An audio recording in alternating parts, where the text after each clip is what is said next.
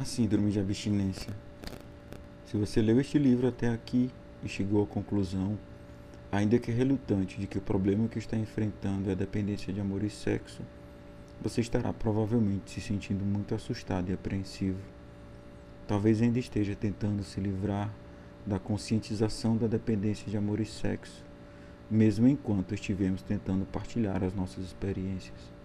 Quem sabe essas pessoas sejam extremistas ou malucas ou pelo menos desmancha prazeres, estará você dizendo a si mesmo.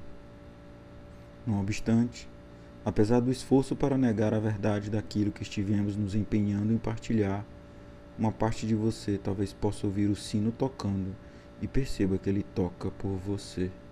Estamos do seu lado.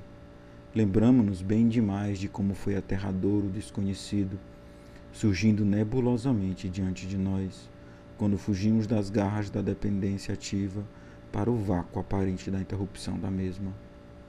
Com que intensidade resistimos à ideia de que nossas vidas sexuais e emocionais eram de dependência. E agora, se o seu padrão de sexo e amor envolve, por exemplo, a masturbação, como é que poderá ter certeza de que parando com ela não começará a subir pelas paredes de tanta excitação? Como é que você saberá se parando não acarretará a senilidade prematura, atrofiando a potência sexual ou os órgãos, juntamente com a morte invasora?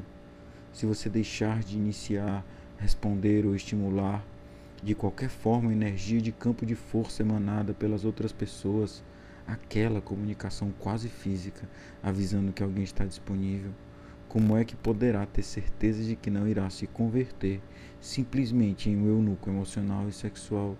Perdendo a vitalidade? E como poderá estar certo de que, tentando se afastar de uma dependência prolongada e nauseante em relação a outra pessoa, uma pessoa a qual você entregou há muito tempo o controle de sua vida, você conseguirá encontrar os necessários recursos internos para se estabilizar sozinho? A resposta a essas torturantes perguntas é dupla. Antes de mais nada, em termos daquilo que os seus sentimentos provavelmente irão lhe dizer, a resposta é que você não pode ter certeza de nada do que foi dito acima. Em segundo lugar, entretanto, existe a possibilidade de que a nossa experiência, tal como partilhada por este livro, possa servir para lhe dar a esperança de conseguir atravessar e sobreviver à abstinência. Talvez você tenha a sensação, à medida que ler este livro, de que a abstinência nos deixou muito melhores do que éramos quando ingressamos no DASA.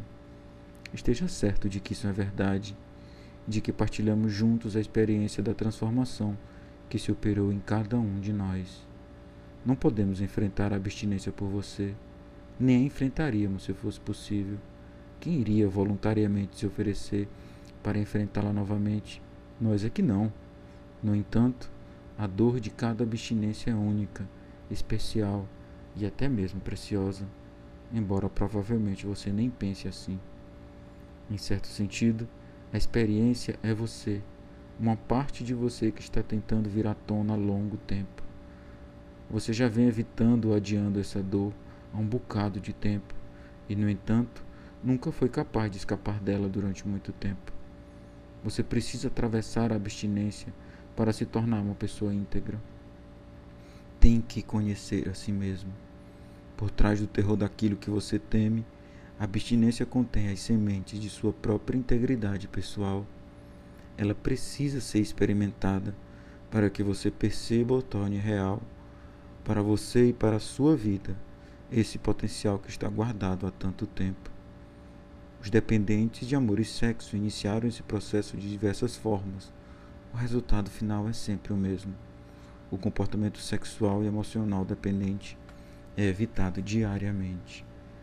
Também não importa quais foram as características específicas do seu próprio padrão de dependência de amor e sexo, embora seja importante que você identifique esse padrão.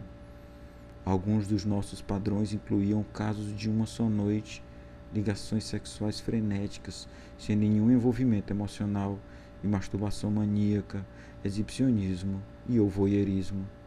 Outros envolviam a obsessão ou a dependência excessiva de muitas pessoas em série ou simultaneamente, na convicção de que sem um outro estaríamos às portas da morte. Independente de qual seja o seu padrão, Isso tem que parar. Não importa o quão poderosamente os seus sentidos e os seus raciocínios o estimulem a continuar indulgindo, você para de agir em função deles. É este ponto, quando você finalmente para, que sinaliza realmente o início de sua recuperação no DASA e a data de início da sua sobriedade pessoal. Os membros do DASA chegaram a esse ponto de total interrupção por intermédio de caminhos diferentes que merecem ser discutidos. Alguns de nós mantivemos a dependência em doses maciças de qualquer coisa que funcionasse, até o dia em que chegamos ao fundo do poço e nos rendemos. Aí jogamos a toalha e ficamos travados em todos os sentidos imediatamente. Esta é a forma mais brutal de fazer as coisas, a mais preto e branco. Parar totalmente proporcionou um choque poderosíssimo e imediato em nossos sistemas emocionais e mentais, e o estabelecimento da abstinência foi duro e rápido. Não obstante, a abstinência atingida dessa forma não foi necessariamente de duração mais curta ou de qualidade mais elevada do que a abstinência atingida de modo mais gradual. Nossa experiência coletiva sugere que as dimensões e os resultados da abstinência são guardados certos limites idênticos para todos nós. Neste capítulo, referimos-nos apenas às diversas formas que usamos para iniciar o processo.